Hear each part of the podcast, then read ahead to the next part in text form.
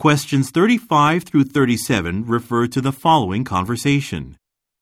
Pamela, I'll be showing a potential tenant a property on Baker Street at 10 o'clock this morning, but I forgot to bring my phone. If he calls the office, you won't be able to get a hold of me to let me know. Got it. But the place you're going to, it's right around the corner from the hardware supply store on Belmont Road, right?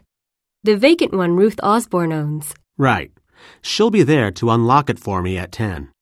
Well, if he does call, say to change the time of the meeting, I'll contact Ms. Osborne.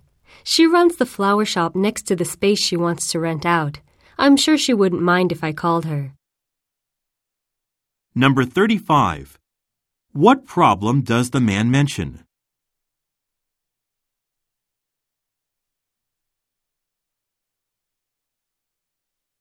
Number 36. What does the woman mean when she says, Got it.